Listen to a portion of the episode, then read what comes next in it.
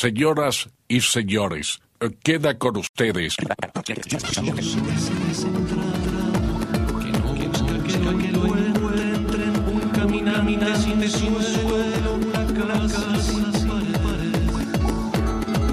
Raíces nómades. nómades. Raíces nómades. Nómades.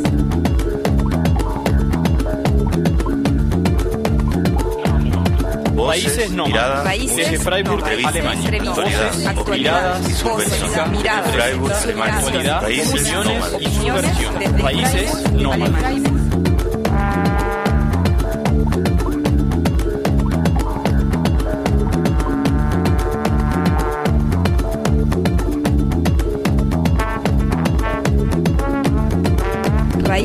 Freiburg, nómades. Alemania. voces, Actualidad, miradas, opiniones, música, nómades. entrevistas, Miradas. actualidad, Raíces, opiniones, y nómades. subversión. Desde Freiburg, Desde Freiburg, Alemania. Alemania. Raíces nómades. Raíces nómades. Raíces nómades. Raíces nómades. Raíces nómades. Muy buenas tardes, amigas y amigos. Estamos en Raíces Nómades, el programa en español que se emite aquí todos los sábados a las 4 de la tarde por Radio Draikland 102.3 desde los estudios de la ciudad de Friburgo, de Freiburg, junto a Agustino. Estamos. Bueno, nos toca. Hola, buenas tardes, eh, Andrés. Hacía tiempo que no hacíamos un programa tuyo juntos, ¿eh? En vivo tampoco. Eh, Sí, sí, la verdad es que hacía ah, ahora un- bastante tiempo que no hacíamos juntos. Y bueno, también de, decirle a los oyentes que también nos pueden escuchar los jueves a las 3 de la tarde aquí por esta por la por, est- por esta emisora y también estamos en Chile en Radio Placeres. Sí, los viernes a las 4 de la tarde en Valparaíso por el 87.7. Eh, y también, evidentemente, nos podéis escuchar por, desde cualquier parte del mundo a través del el live stream de Radio Drayegland, www.rdl.de. También Es ver- es verdad. Y en Placer estamos los viernes a las 4 de la a tarde. las 4 de la tarde. Si se quieren, nos quieren mandar un email, lo pueden, nos pueden escribir a colectivo raíces nómades arroba googlemail.com. También nos podéis seguir a través del Facebook, eh, la página Raíces Nómades, y a través del Twitter, arroba Raíces Nómades. Allí, como, como siempre decimos, os podéis poner en contacto con nosotros, daros vuestra opinión y hacernos peticiones. Exactamente, Agustín. Desde aquí también mandamos un, saludo a, a todos nuestros compañeros de, de colectivo que bueno que están, estarán haciendo, bueno, estarán escuchando el programa aprendidos, ¿no? A la radio para bueno para saber de qué vamos hablar en el en el día de hoy. Esta semana ha sido una también una semana especial, creo, para para para todos los que seguimos las noticias, lo que sucede en, Latinoamérica. Estamos muy eh, preocupados con la situación política que está atravesando Venezuela y, y mismo com- como, como grupo nos hemos manifestado también, ¿verdad, Agustín? Sí, hemos hecho un comunicado en nuestra página web y a través de las redes sociales en el cual rechazamos cualquier cambio de gobierno que no pase por unas elecciones libres y transparentes en las que estén llamados todas las venezolanas y venezolanos. Eh, a partir de ahí, evidentemente, rechazamos la violencia que pueda producirse por cualquiera de la- cualquier de los eh, cualquier parte de, de los dos bandos y creemos en, evidentemente, en la negociación entre estos actores eh, implicados para resolver los conflictos. Nunca, nunca, nunca aceptaremos un golpe de Estado o pronunciamiento ninguno. Sí, impulsado también por potencias extranjeras y condenamos también la, injerencia que está teniendo fundamentalmente, principalmente el gobierno de Donald Trump que 10 minutos después de, la autoproclamación de, de, de Guaidó, eh, la Casa Blanca ya emitía un comunicado de apoyo, esto dando a entender de que esto también estaba ya planificado y preparado para tratar de, de hacer caer un gobierno, guste o no, eh, haya críticas o no, eh, electo democráticamente, eh, si bien hay críticas, pero bueno, cuando la oposición ganó, ahí no se quejaron este, de, de que hubo fraude. Eh, pero bueno, la situación es sumamente compleja y probablemente, y probablemente eh, bueno, va- a- se produzcan hechos que, que, bueno, que, que veremos a ver hacia qué dirección provienen. Pero Pero hoy en el programa vamos a estar hablando de otro país hermano, de un, del país centro, de un país centroamericano. Vamos a estar hablando sobre El Salvador. El domingo 3 de febrero se, realizarán las elecciones en, el país actualmente gobernado por el Frente Faramundo Martí de, Liberación Nacional. Eh, a lo largo del programa eh, estaremos hablando de- del, proceso electoral, pero recorrer- recorreremos la historia del país y la historia personal de, de- de un salvadoreño, Roberto Herrera, que nos acompaña nuevamente aquí en Raíces Nómades. Estuvimos hablando con él. Si mal- vos estabas también, Agustín, cuando hablamos del- de, la, de la migración, de, de, la cara- de las caravanas de, de refugiados que iban rumbo a Estados Unidos. Yo estoy siempre presente, en las redes sociales sobre todo, pero no, por- por desgracia aquel día no tuve la suerte de compartir programa con Roberto y con vosotros, eh, pero evidentemente os escuché y, y la verdad es que, que, bueno, fue un programa muy interesante, sobre todo desde la perspectiva personal que nos dio Roberto aquel día, ¿no? Sí, y bueno, pero vamos a abrir el programa con, con música y, y- y después del, de- del, del tema iniciaremos nuestro diálogo con, con Roberto Herrera. Abrimos con Actitud María Marta, eh, una canción dedicada a Venezuela que recuerda el golpe de Estado del año 2002 contra el entonces presidente Hugo Chávez. presidente de la República de Venezuela, juro ante Dios Todopoderoso suspende de sus cargos a los diputados principales y suplentes a la Asamblea Nacional. Que siga la lucha porque hay un golpe de Estado en Venezuela. Que sacan presos. Este es nuestro sueño. Por nuestros hijos queremos a nuestro presidente. Muy buenos días amigos de RCTV. que vea bien lo que dicen porque nosotros no estamos tolerando ya todo lo que ellos están diciendo. De la salida de un presidente que quería escuchar. Chávez se rinde. Estamos cansados de tanta mentira y tanta falsedad contra el pueblo venezolano y que nos estén humillando.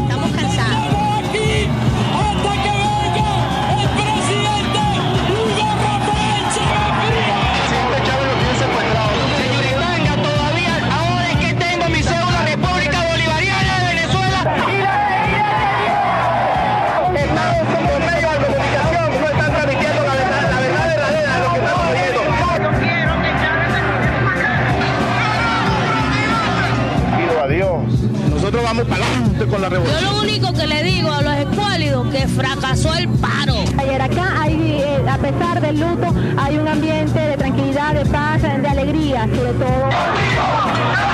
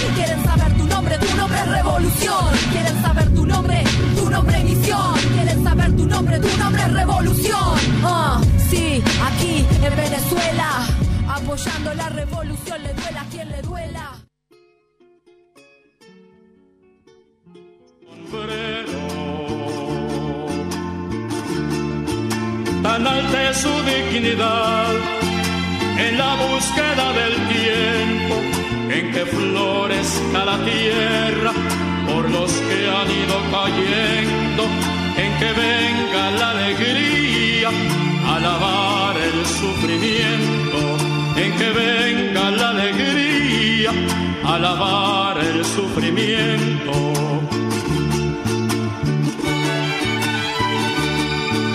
Dale que pero sigue siendo marcha. Dale que empujando el sol se acerca la madrugada. Dale que la lucha tuya es pura como una muchacha. Cuando se entrega el amor con el alma salvadoreño, dale que no hay pájaro pequeño, dale que después de alzar el vuelo, dale se detenga en su volar. Dale salvadoreño, dale que no hay pájaro pequeño, dale que Seguimos en Raíces Nómades, estamos escuchando a también el cantautor venezolano Ali Primera con su canción El sombrero azul, dedicada a- al pueblo salvadoreño. Y, y bueno, y le damos la, la bienvenida aquí a, a Raíces Nómades a Roberto Herrera, salvadoreño, radicado aquí en, en Friburgo desde, desde ya décadas. Y, y con él queríamos hablar eh, sobre El Salvador, su historia, eh, lo que está pasando ahora en, en- en el país eh, y la historia también per- personal de, de, de Roberto, que también está marcada por también por la historia propia de, de, de El Salvador. Es un gusto recibirte aquí nuevamente, Roberto. Y, y bueno, y para comenzar, quizá también eh, sería interesante.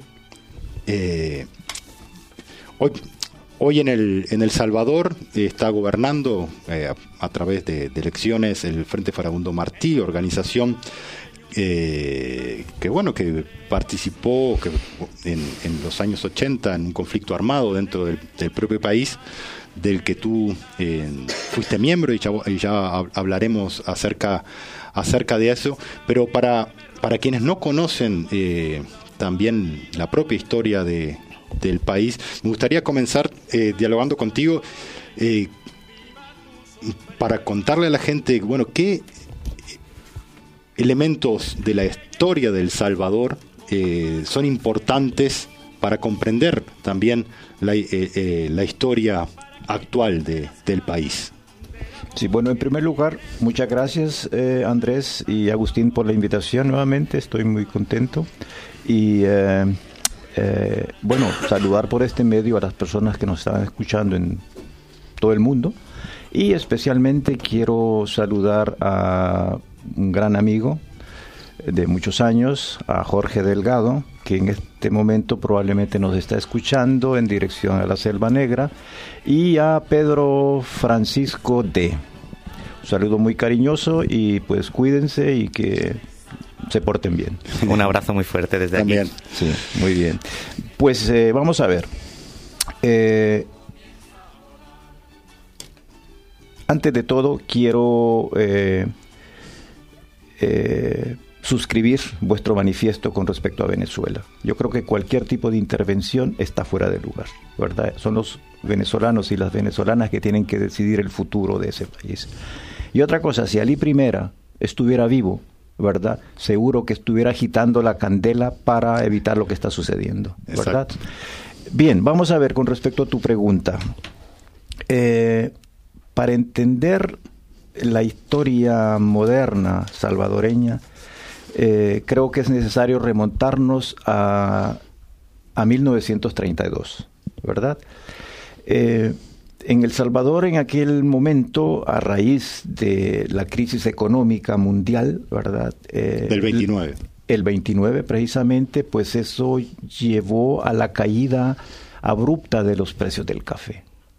Entonces, la oligarquía cafetalera, la oligarquía poderosa en El Salvador en aquel momento, pues al bajar el, eh, los precios del café, pues había que explotar más a los campesinos y en la región occidental que es donde las regiones donde están las los grandes terrenos eh, los grandes cafetales pues es una población, eh, yo diría un 60-70% indígena. Entonces, en este, este eh, contexto internacional, mundial, ¿verdad? No debemos de olvidar también que en esa época ya existía la Unión Soviética, ya se había dado una revolución, había todo un, un, un movimiento social en el mundo, ¿verdad? Entonces, claro, en El Salvador el Partido Comunista, ¿verdad? El Partido Comunista, que es el que agitaba, el que representaba a las clases eh, más oprimidas, a los campesinos, a los trabajadores, pues, ellos en su labor política comenzaron a agitar y, se comenzaron a dar levantamientos hasta que hubo un levantamiento general en 1932, el cual fue masacrado totalmente. ¿verdad? O sea, por las fuerzas represivas, eh, por el ejército en el occidente, pues según eh, se dice, según cálculos, eh, pues murieron más de 30 mil salvadoreños, ¿verdad? uno de los dirigentes de, de, la revolución o de la insurrección de 1932, Farabundo Martí, ¿verdad? Eh, miembro del Partido Comunista, estaba Luna y otros, pues Zapata, Luna Zapata, que eran, eran jóvenes miembros del Partido Comunista de aquella época, que fueron los líderes y que fueron pues eh, asesinados, ¿verdad? Entonces, eh, a partir de 1932, la oligarquía salvadoreña, un grupo reducido, antes se hablaba de, la, de las 14 familias, a partir de ahí, la oligarquía pone a una clase dominante políticamente, ¿verdad?, para que gobierne el Estado, que administre el Estado, el poder económico de la oligarquía, que son los gobiernos militares. Fue Maximiliano, el coronel Maximiliano Hernández, el que se encargó de esta masacre, ¿verdad? Y bueno, él fue presidente durante muchos años, ¿verdad? Entonces, por eso es que se habla, eh, como el eh, Maximiliano estuvo casi 14 años, ¿verdad? Hasta que fue derrotado por un golpe militar, es que se habla de dictaduras militares, ¿verdad? Porque claro, es, esa, después de la masacre, pues eh, Maximiliano Hernández fue, fue el dictador, el, y hasta que fue derrotado fue un golpe de Estado de otro militar. Y a partir de ahí que estamos hablando de los 40, ¿verdad? De Osorio creo que fue el, el, el otro coronel, ¿verdad? Y a partir de ahí se vivieron sucediendo... Eh, gobiernos militares. Como en toda la región también. Como en toda la región, sí, sí. Esa fue la época de las, de las, de las dictaduras militares, o sea, entre comillas. Trujillo, los Somoza. Eh, todo, hasta, Batista. hasta Chile, Argentina, ¿verdad? Entonces, eh, a partir del 32 quedó bien claro, ¿verdad?, que la oligarquía salvadoreña no iba a permitir ningún ningún eh, movimiento, ningún levantamiento, ningún eh, ningún acto, digamos, eh, no iba a aceptar ningún tipo de reformas. Entonces, el 32 es importante para entender que a partir de, de esa época el pueblo salvadoreño durante décadas ha venido viviendo el poder de la oligarquía salvadoreña uh -huh. hasta, hasta hoy, hasta este día. Exactamente. Eh, esa sucesión de, de, gobiernos militares empieza, digamos, o, o, la resistencia o del pueblo salvadoreño se, eh, se entra a manifestar con fuerza a partir de los años 60. Ahí comienza. Ahí comienza. Sí, ahí comienza, ya, sí, sí. Y, y, también uno de los actores principales es el, es el Partido Comunista también. Sí, bueno, el, el, sí, el Partido Comunista. El Influenciado por la Revolución Cubana también, ya en esos años. Eh, sí, está eh, claro. En, en, en, en, la década de los 60 del siglo pasado, eh, es importante lo que has mencionado, el papel que jugó, que desempeñó, que representó la Revolución Cubana en Latinoamérica, ¿verdad? El 59. A partir de ahí, ¿verdad? Fue como un ejemplo que pues era posible a través de la lucha armada alcanzar el poder político económico, ¿verdad? y al interior del, del Partido Comunista, evidentemente, que era la representación, era el partido político, era, era la organización más importante en El Salvador eh, durante esos años, pues evidentemente que eh, eh, ahí habían sectores, habían, habían eh, personalidades que estaban por, por, por presionar, digamos, y, impulsar la lucha de clases por la vía armada. ¿Y cómo, exactamente, pues tenemos por un lado la revolución cubana, pero cómo, cómo, cómo se llega a la conclusión que, di- digamos, eh, en la década previa a, la, a la creación del Frente Farabundo Martí de Liberación Nacional, de que la única alternativa era la, la lucha armada para tratar de, de, bueno, de derribar este, estos gobiernos militares? Sí, es que al interior del Partido Comunista eh, había una, una lucha ideológica, ¿verdad? Donde conceptos para la toma del poder eran antagónicos. Estaba la, la, la, la vía, ¿verdad? Que era la del Partido Comunista Soviético de tomar el poder, de aprovechar todas las ventajas que del parlamentarismo democrático eh, capitalista para ocupar posiciones, ¿verdad? Y estaba la otra, la otra posición, ¿verdad? De, de- del concepto de la lucha de clases político-militar. Entonces, en todo este contexto eh, eh, internacional y sobre todo el papel de Cuba, de la revolución cubana, influyó mucho en, cuadros del Partido Comunista. Entonces ahí comenzó a darse esa qué vía, qué vía tenemos que eh, seguir. Y en aquellos momentos, pues era la lucha de guerra de guerrillas, estaba en los años 60, pues estaba eh, un momento álgido, ¿no? O sea, eh, no nos olvidemos eh, el, eh, la el, el concepto estratégico político-militar de el comandante Che Guevara, que era la creación de varios Vietnam, que eso fue en el 66 en, el, en Uruguay, en Punta del Este. El, fo- el foquismo, eh, lo que se llama en ciencia política el, foquismo, ¿no? La, la ideología Sí, foquista. exactamente, ese era un concepto de toma del poder que era prácticamente a través del foco guerrillero, ¿verdad? Levantar las masas, que fue lo que en, en la Sierra Maestra llevó a- al triunfo, ¿verdad? Pero habían, dentro de la, lucha político-militar, habían otros conceptos, otros métodos, ¿verdad? Y uno de ellos era, eh, estaba la insurrección, ¿verdad? Estaba la insurrección de las masas, ¿verdad? Que fue prácticamente lo que se dio en Nicaragua, una insurrección, ¿verdad? Y el foco guerrillero, que era de, de la guerrilla baja, ¿verdad? Y bueno, y la gente se alza, ¿no? ¿Verdad? Y el concepto eh, de guerra popular prolongada, un concepto que los chinos lo aplicaron también, la gran marcha de Mao, los vietnamitas también eh, practicaron ese, eh, ese concepto Exacto, y al interior con- el estaba- contexto histórico marca, eh, claro, Exactamente. ma- marca el- exactamente. Y vos eh, comentábamos fuera de micrófono eh, que hay un año también importante en, en la historia del pueblo de, de El Salvador, que es el año 1972. Eh, sí, bueno, en el 72, en el 72 se dan elecciones, ¿verdad?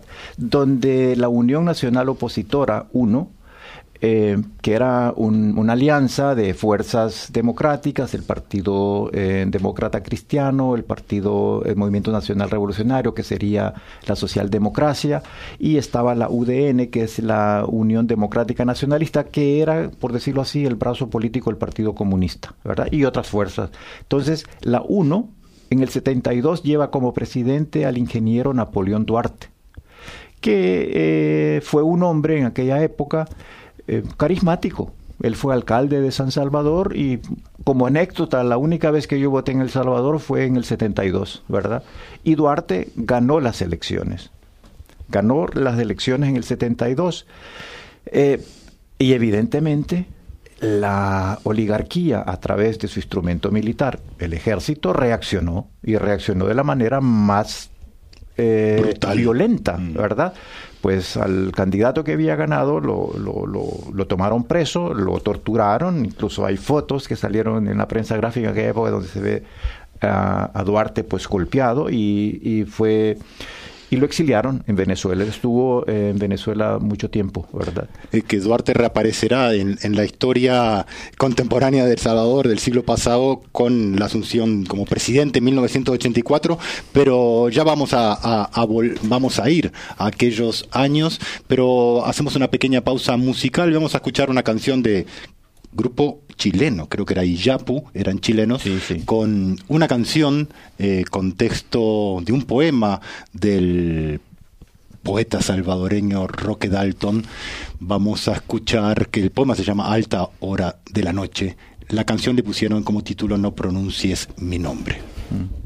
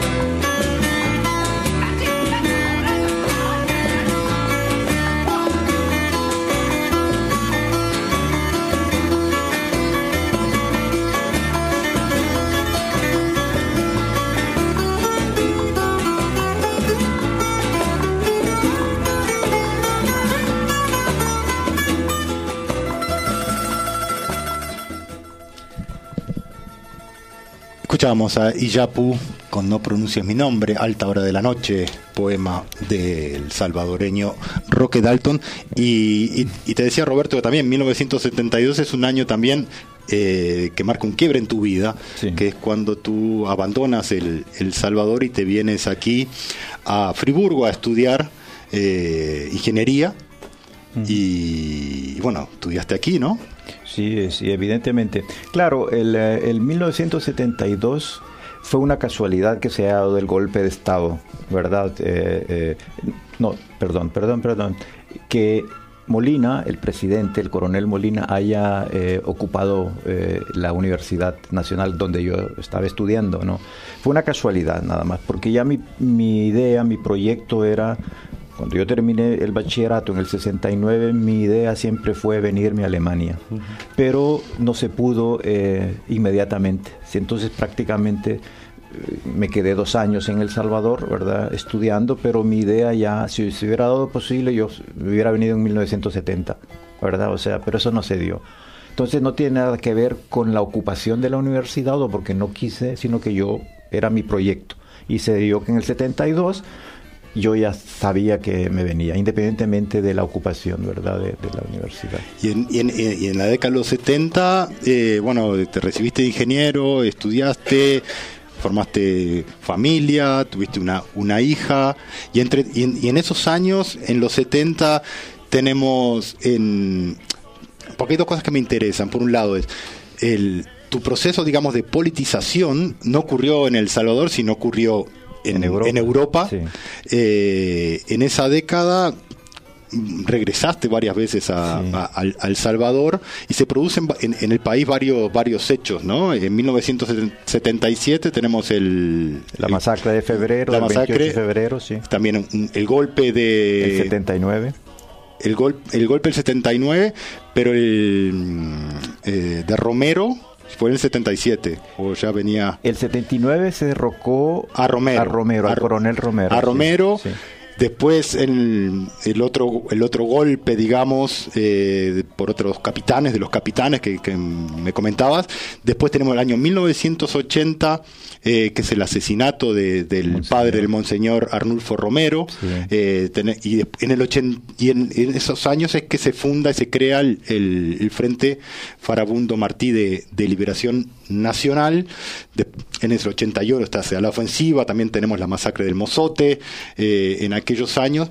Y, y- y bueno, y tú hiciste, a mí me interesa saber cómo, cómo, cómo fue tu proceso de poli- politización y cómo llegaste eh, a principios de, de los 80, en el 81, a, a decir, me voy a El Salvador, a la montaña, a Sí. pelear por mi país. ¿Cómo Sí, llegaste? sí. ¿Cómo fue ese proceso? Sí, sí, sí, sí. sí eh, mira, eh, yo eh, tengo que decir que yo vengo de una familia humilde. O sea, yo no, no, una clase media baja, ¿verdad? Y con el esfuerzo de, de mi padre, pues pude venir acá, yo trabajé acá y todo eso. O sea, es decir, yo no, no, no soy de la, no provengo de, ni de la burguesía, ni de la clase media alta, ¿verdad? O sea, no, o sea, yo prácticamente soy del pueblo, ¿verdad? Pero el proceso de politización, evidentemente, eh, eh, se dio acá, en Freiburg, ¿verdad? Yo llego el 72 eh, y acá, pues los chicos en aquella época, bueno, eh, eh, de menos años que los que tenéis vosotros, ¿verdad? Estudiantes todos, y bueno, y cuando sé joven, si no sé revolucionario, pues se pierde la juventud, ¿verdad? Y entonces, eh, pues aquí era... Efervescente. sí, era. Entonces, claro, ahí se comienza a, comienzo yo a tener contactos, ¿verdad? Con, con, con chicos y hicimos cosas por, por, por eh, Latinoamérica y luego vino el golpe de Estado de Chile. ¿verdad? Y, 73. el 73. Y eso prácticamente revolucionó, no solamente me revolucionó, eh, revolucionó a mí, sino que a muchos, ¿verdad? O sea, la, la- el, el- el fenómeno chileno fue algo que, que me conmocionó políticamente. Y además, un par de años más tarde, conozco a una familia, ¿verdad? Eh, yo creo que fue la primera familia aquí en el estado de, de- de Baden-Württemberg que vino, eh, que es la familia pues, de mi esposa, donde yo tuve eh, la oportunidad de conocer en carne propia, ¿no? ¿Verdad? Lo que ellos habían sufrido, ¿no? Y claro, como mi suegro era un, hombre, un socialista, en mi modo de ver, desde el punto de vista de la visión del mundo, era un comunista, ¿verdad? No de partido, sino que su visión. Y ahí yo comencé a, a- a politizarme.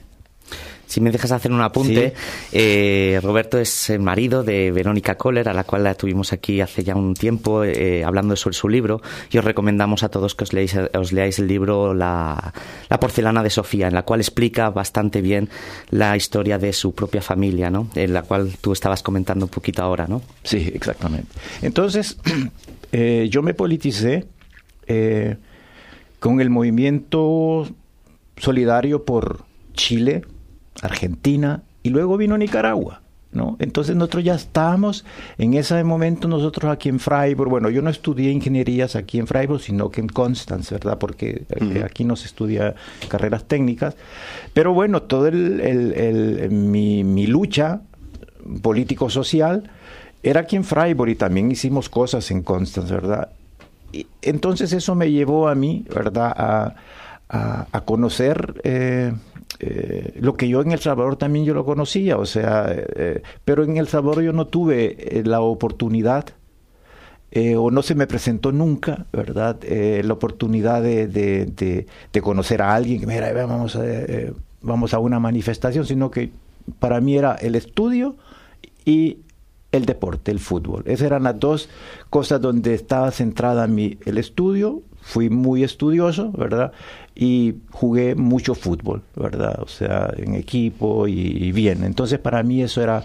Entonces, probablemente, ¿verdad? En mi interior, ¿verdad? Eh, eh, eh, yo sabía de las diferencias sociales porque las veía.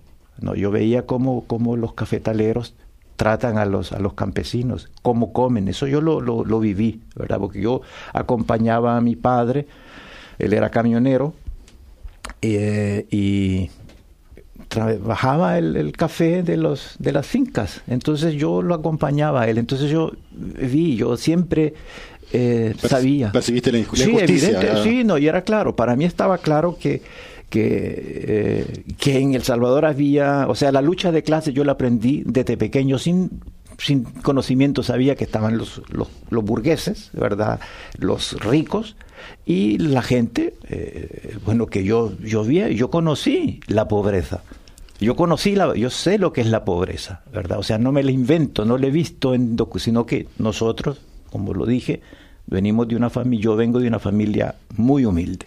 Y en el año 81 tomaste la decisión de integrarte a las Fuerzas Populares de, de Liberación Nacional y tuviste tu experiencia en la montaña como, como guerrillero. Sí, sí, sí. ¿Cómo fue Sí, esa pero, experiencia? sí, es, es- es un proceso. Exacto. Es un proceso, ¿no? O sea, eh, a través de- de- del proceso de Nicaragua, ¿verdad? A través del proceso revolucionario chileno, evidentemente que estaba bueno que había que hacer algo, ¿verdad? Eh, había que hacer algo.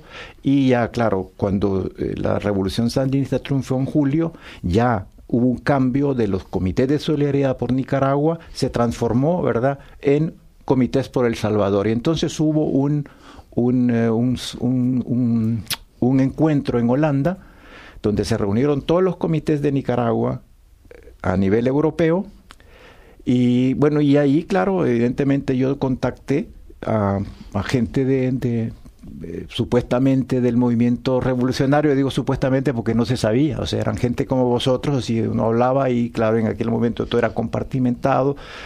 Y claro, entonces claro, pero yo ya cuando hago ese planteamiento que quería trabajar, eh, eh, concretamente, pues yo ya estaba politizado, yo ya sabía, eh, tenía mi, mi, mi, mi azimut, ya sabía que y yo busqué un, un, un grupo no así a la ciega, sino que un grupo eh, especial. Y contacté. Y entonces, claro, comenzamos a trabajar, a trabajar. Y entonces, claro, eh, mi, mi, mi meta siempre fue Claro, uno puede aquí hacer muchas cosas y es un trabajo muy importante. El trabajo diplomático, político es importantísimo, ¿verdad?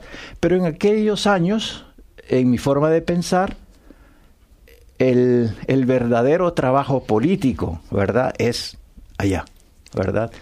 Allá. Y entonces, claro. Era como uno se sentía cerca del amanecer, como, como le llamaste a, a- a tu libro, ¿no? Porque, bueno, de, eh, o sea, la- se veía que como se sentía la revolución como cerca, ¿no? Eh, eso de cerca del amanecer vino después. Pero de- con la idea de que estaban se sen- de decir voy, vamos a hacer la revolución. En el 81 la, se produce la ofensiva, ¿no? Eh, sí, sí, sí. Y, y se sentía como que había, decir, se- lo pudo Nicaragua, bueno, lo vamos a poder nosotros. Creo que fue el sentimiento de, de El Salvador en esos años, ¿no? Pero quiero decirte algo, o sea, la verdad que, que, que yo no, no, no pensé en esos términos, ¿verdad? O sea, para mí eh, no, nunca eh, dije, bueno, esto ya está a la vuelta de la esquina. Nunca lo pensé, ¿verdad? Nunca lo pensé, nunca pensé en, en esas categorías. Yo me fui a El Salvador y estaba dispuesto pues a, participar en, en- en- en lo que fuera. Y quiero corregirte, yo nunca fui miembro de ni del FMLN ni de las Fuerzas Populares de Liberación. Yo fui un simpatizante porque había una jerarquía, una jerarquía, había gente que eran simpatizantes, amigos, y yo llegué, evidentemente que si yo eh, eh, eh, si hubiera seguido en eso, yo, pues yo hubiera llegado a sido, hubiera, hubiera eh, llegado a, ser miembro, ¿verdad? Pero yo no. Yo mi participación en este proceso revolucionario fue de, de, de, de una persona que tiene un concepto de la vida bien determinado, un concepto social y que vio a través de esa organización una participación directa en el país que lo vio nacer, ¿verdad? Pero yo bien me hubiera podido ir, haber ido al Uruguay, si es que en el Uruguay hubiera habido un... un... Sí, sí, ya, ya, es una concepción más internacionalista. Exacto, sí, de, sí, no, sí. De, no, como salvadoreño, sino sí. internacionalista. Y así me consideré siempre en El Salvador. ¿Y estuviste cuántos años en la, en la montaña participando? Digamos, en ese momento era una sí, guerra. Sí, sí, sí. Bueno, mira, en, en, en la guerra, en, en, en, la montaña, como, o sea, en el frente de guerra interno, ¿verdad? Eh, yo diría que estuve eh, como 18 meses. ¿verdad? O sea, en, en, en, la montaña. En la montaña, ¿verdad? O sea, es decir, en el frente interno, también en el frente en la ciudad también eras... Eh, uh -huh. eh, pero en la montaña, digamos que, que fue la, el frente norte de Chalate, pues ahí fue más de un año, ¿verdad? Fue un, un, más de un año.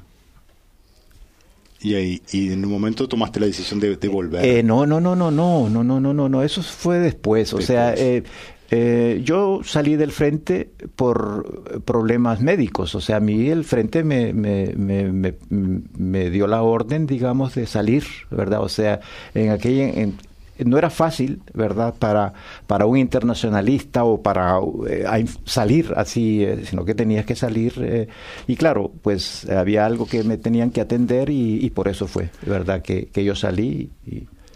Exactamente. Y bueno, en esa década, digamos, del 81, vamos a tratar de, de, de resumir, así podemos llegar al, al, al final, hablando mm. de lo que está pasando en sí, El Salvador sí, actualmente. Sí. Eh, los años 80 fueron una década de, de guerra, digamos, sí. en, en, en, el país. Se llega a la, a la, ofensiva del año 1989, en donde, si bien eh, por un lado, hay gente que dice, bueno, se llegó a la ofensiva del 89 y ahí se vio que no ni el Frente Farabundo Martí podía ganar, ni podía ganar este, el ejército, y se buscó una, una salida negociada. Eh, que fue en el, en el año 1992, donde es, es, es el, tra el, un tratado de paz, para los decirlo, acuerdos de los paz. acuerdos de paz, uh -huh. en donde el Frente Farabundo Martí se transforma en, un, en una fuerza, digamos, legal, uh -huh. eh, que va a participar de, activamente de la vida política de, del país, presentando sus candidatos, aspirando a, ganar por, métodos, eh, digamos, le, legales la, presidencia de la República. ¿Cómo viste ese, e, esa etapa eh, para después ya entrarnos quizá a, lo, a la actualidad? Eh, sí, bueno, es que mira, el, eh, la guerra es un proceso muy dinámico, ¿verdad? Y eso no lo determinan las voluntades, ¿verdad? porque cuando se da la ofensiva, eh, la ofensiva final que se le llamó así en 1981, en enero, realmente eh, no se puede decir de que todas las organizaciones, ¿verdad? O sea, las que participaron, uh -huh. pensaban que esto eh, iba a salir. No, habían, habían eh, posiciones contrarias, pero las circunstancias, digamos, factores externos, ¿verdad? E internos también influyeron a que se ahí se iniciara el, el, el, proceso. Pero ya desde cuando se dio la, eh, la, ofensiva, pues no se tomó el poder, no se insurreccionó ni, eh, ni parte del ejército, ni las masas. ¿verdad? No sucedió lo que, eh, lo que se esperaba, ¿verdad? Que las masas, por muchas razones, ¿verdad? Que nos tomaría mucho tiempo analizarlas aquí, ¿verdad? Pero no se dio. Pero ya desde 1981, después de la ofensiva, el concepto de la negociación, ¿verdad? Del diálogo y la negociación ya estaba, ¿verdad? Y eso, el, el concepto de diálogo y negociación se fue dando al interior de ya del FMLN y claro, eso llevó a una lucha ideológica, ¿verdad? Porque no todos estaban por, sí, por el diálogo y la negociación, pero como un elemento estratégico secundario. Lo fundamental tenía que ser impulsar el proceso político-militar, que era consolidar la, la, las fuerzas, ¿verdad? Y continuar eh, fortaleciéndonos militarmente para tomar el poder, ¿verdad? Y alcanzar el plan que se pretendía, que era una revolución, a mi modo de ver, una revolución social, ¿verdad? Donde estaba bien claro que, que lo que se pretendía era la toma del poder político, militar y económico en El Salvador. Entonces, en ese, en, en ese desarrollo, en esa dinámica, esa lucha ideológica al interior del FMLN, de las organizaciones mismas, ¿verdad? Eh, eh, se da pues un, eh, un- un hecho muy trágico, muy doloroso, que fue en 1983, abril de 1983, donde eh, el asesinato de la comandante Ana María, el suicidio de Cayetano Carpio, comandante marcial, y ahí hay un quiebre, ¿verdad? A mi modo de ver, del proceso revolucionario salvadoreño. Todo lo que vino después, ¿verdad? De ese elemento que es muy importante históricamente, ¿verdad? Los historiadores tendrán que analizar qué fue lo que sucedió ahí, porque ahí para mí hay, hay cambia, ¿verdad?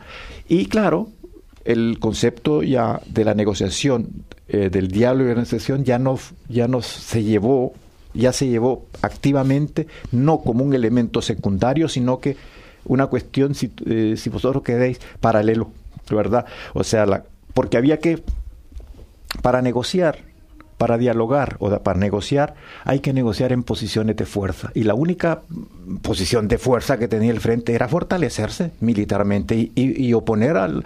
Si te vas a sentar a la- en la mesa, pues tienes que tener fuerza. Y ese proceso, ¿verdad?, de acumulación de fuerzas, de demostración de fuerza, culminó en 1989, en donde, donde, eh, los compañeros hicieron un esfuerzo fenomenal, verdad, para llevar toda esa fuerza a la capital.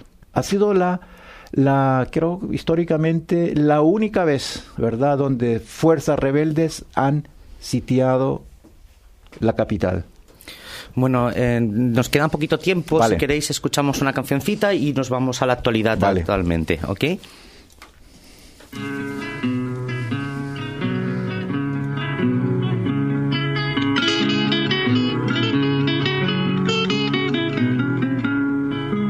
Las calles viene un canto anunciando amanecida. Al asalto compañeros, vamos muchachos, vamos para arriba. Al asalto compañeros, vamos muchachos, vamos para arriba.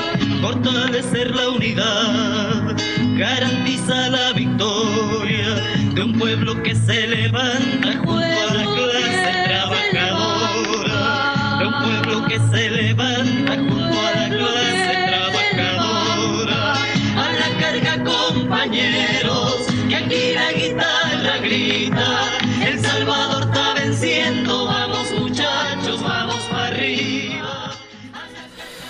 Escuchamos a Yolocamba y Itá con, con El Salvador eh, está venciendo. Recuerdo esta, can- esta, esta música eh, que la escuché creo que en el año 1986 en la película El, El Salvador. eh, y la viste la película, ¿no? Sí, El. Salvador. Sí, sí, este, y tenía la, la canción de Yolocamba Itá.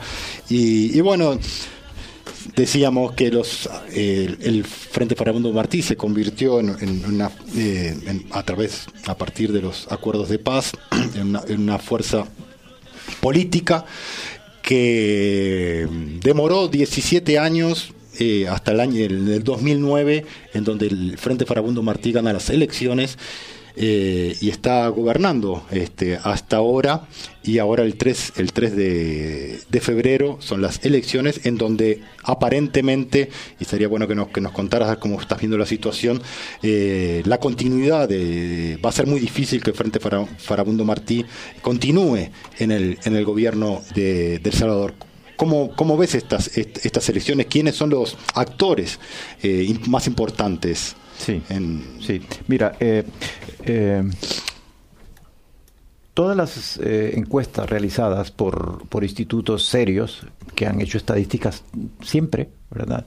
Todas las estadísticas le dan la gran ventaja a Nayib Bukele. O sea, tenemos, tenemos digamos, tres, tres candidatos fuertes, digamos, ¿no? Sí, relativamente fuertes, ¿verdad? O, o digo, importante, que sería. Callejas, ¿verdad? Que es, eh, que es el candidato de Arena, y Arena, hay que decirlo, es el instrumento eh, político de la oligarquía salvadoreña, ¿verdad? Que estuvo atrás de la, del asesinato de Arnulfo Romero, Dawison. Eh, Dawson, Y exactamente. los- los- después los jesuitas que murieron en el 89. Exactamente, sí, sí, sí. sí. Ese es Arena, ¿verdad? La derecha más radical en El Salvador, representante de la oligarquía, la clase dominante en El Salvador. Luego el Frente eh, eh, Farabundo Martí para la Liberación Nacional, ¿verdad? Que no tiene nada que ver con el Frente Farabundo Nacional histórico. Y el candidato es Mar- y el, eh, can- el candidato es Hugo- Hugo Martínez. Hugo Martínez. Hugo Martínez.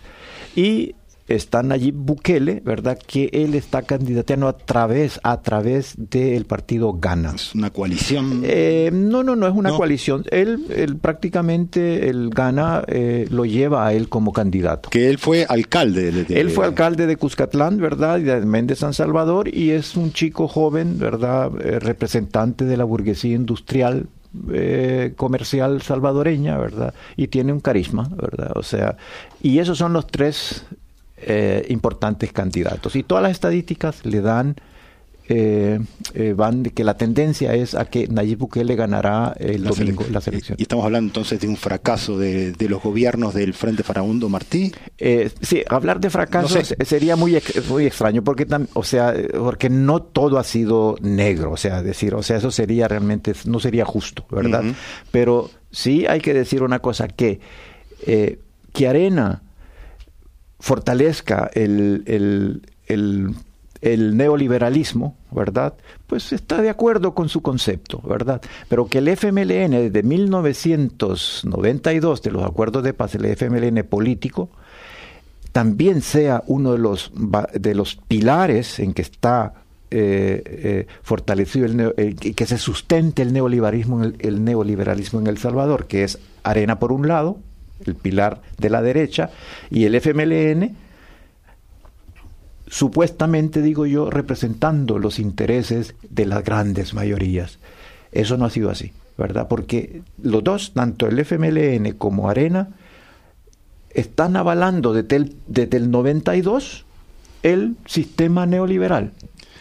Sí, es una, es una gran discusión también de que ha atravesado a todos los, digamos, partidos o progresistas de, de la región Sí. latinoamericana que, Sí, que se han visto, sí, claro, eh, con la dificultad eh, de, de transgredir, de romper eh, al- las reglas del neo- ne- neoliberales, ¿no? Claro, claro. Es complejo. Sí, claro. Entonces, ¿qué sucede? Que el FMLN, ni Arena, ni el FMLN, y tampoco Nayib Bukele va a resolver la problemática salvadoreña. Porque los problemas son tan profundos, los problemas socioeconómicos son tan profundos en El Salvador, que darle solución en cuatro o cinco años y con la, una, oligarquía tan, una oligarquía tan poderosa es muy difícil. Eh, Hay que reconocerlo, ¿verdad? Que es muy difícil. Y yo no creo, yo pienso que Nayib Bukele ganará las elecciones. Si todo va en orden, si se, ¿verdad? Ganará las elecciones. ¿En primera vuelta o en segunda? Pues lo más probable es que sea, si es en primera, sería un golpe rotundo tanto para Arena como para el FMLN, ¿verdad? Porque la estrategia de Gana es evitar que Arena vuelva al poder y que el FMLN continúe en el poder. Entonces, si se da en primera vuelta, eso será realmente eh, un golpe muy fuerte, ¿verdad? Y, y desde el punto de vista histórico, ¿verdad? De la, de la lucha de clases en El Salvador, si se da ese, ese, ese fenómeno, digamos, ¿verdad? que gana en primera vuelta, eso va a cambiar mucho ideológicamente, porque el pueblo salvadoreño lo ha demostrado, se ha desarrollado, ya no es el mismo, ya no le puedes vender eh, el Pequeños. cielo eh, con tamales, ya no, eh, ha cambiado. Entonces, eh, Bukele no va a resolver la guerra social, no va a resolver el problema de las maras, no va a resolver los problemas fundamentales, ¿verdad? Pero si él lograse, ¿verdad? Tener un gobierno que va a administrar el poder económico de la oligarquía, pero al menos que no roben. O sea, que, que, eh, o que, que tengan un planteamiento que represente a, las, a, la- a los sectores populares. Lo que el, el FMLN no lo ha hecho. De, de teoría sí, en- pero en la práctica no. Y eso el pueblo ha tomado nota. El pueblo ha tomado nota en estos años y sabe. Y ojalá, ojalá que sea en primera vuelta, perdón, que sea en primera vuelta, porque eso va a ser el golpe. Y si sucede algo que no lo esperamos, o sea, eso va a ser ya una cosa muy extraña y va a ser muy peligroso en El Salvador. O sea, sos un decepcionado del frente. Eh, decepcionado no, no, no, no, decepcionado no, porque ellos también lo- se logró algo, o sea, que el FMLN sea partido político, que ahora ya no te metan preso por, por, por tus ideas, eh, es, es- también ha sido algo, ¿no? O sea, no, no, no, yo lo veo desde el punto de vista político ideológico, y, y ahí no, tiene, no, no hay decepciones, ¿me entiendes? En la lucha de clases, tú vas para adelante, o Ya, sea, vas siguiendo. Eh, Entiendo. Bueno, llegamos al, al Llegamos final. al final, por desgracia. Sí, porque me, me gustaría seguir este, conversando de esto y porque también es una fuente de, de aprendizaje también y conocer una- la, la realidad de, de El Salvador a través también de los ojos y de la mirada de, de Roberto Herreres es muy interesa, muy muy muy muy interesante. Y pero bueno, nos tenemos que ir, pues ya los compañeros griegos están llegando para el programa y agradecerte Roberto eh, tu presencia. Eh, nos, De va- nos vamos entonces, nos vamos con Con Daniel Villetti. con Daniel Villetti y Mario Benedetti, eh, una canción dedicada de Daniel Villetti que se llama Daltónica, dedicado al poeta Roque Dalton y el poema también de Mario que, que se llama A Roque.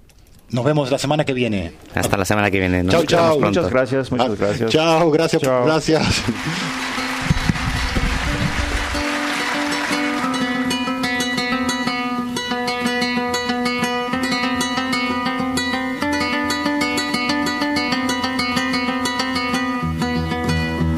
Llegaste temprano al buen humor, al amor cantado, al amor decantado.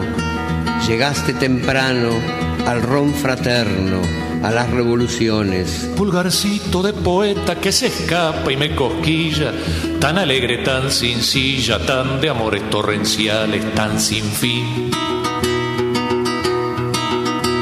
Alegría de una tierra que se quita las fronteras, se desnuda las caderas, las volcánicas centrales de la luz. Cada vez que te arrancaban del mundo, no había calabozo que te viniera bien.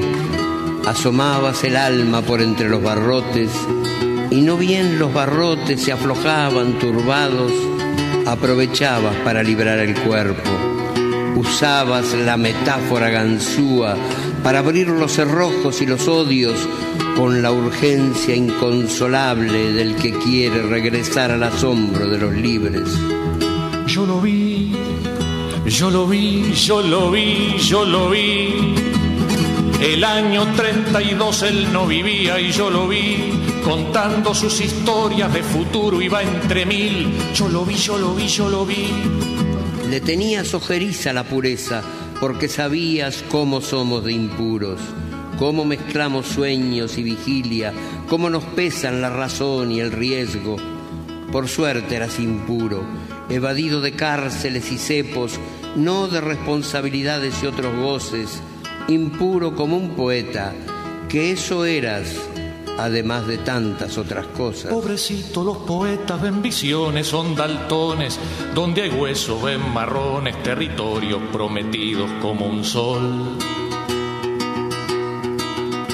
Tan bracito su poesía se levanta en los sensuales laberintos marsupiales y reparte polen rojo, se abre en flor. Ahora recorro tramo a tramo nuestros muchos acuerdos y también nuestros pocos desacuerdos y siento que nos quedan diálogos inconclusos, recíprocas preguntas nunca dichas, malentendidos y bien entendidos que no podremos barajar de nuevo. Pero todo vuelve a adquirir su sentido si recuerdo tus ojos de muchacho que eran casi un abrazo, casi un dogma.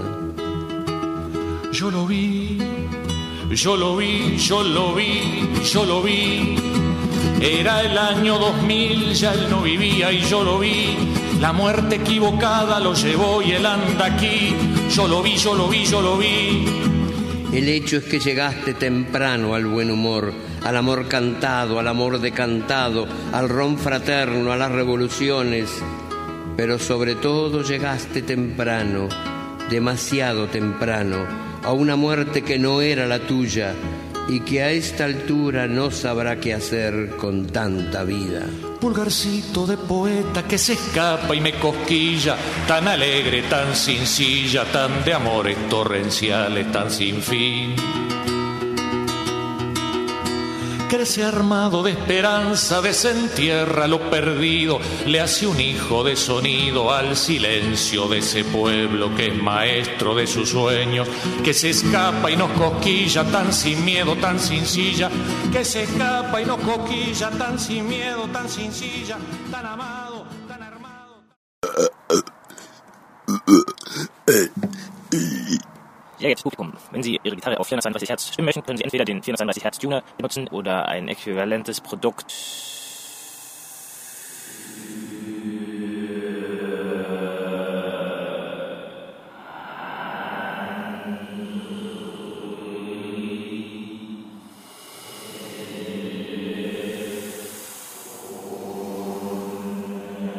Jedenfalls hört sich dieser Ton so an.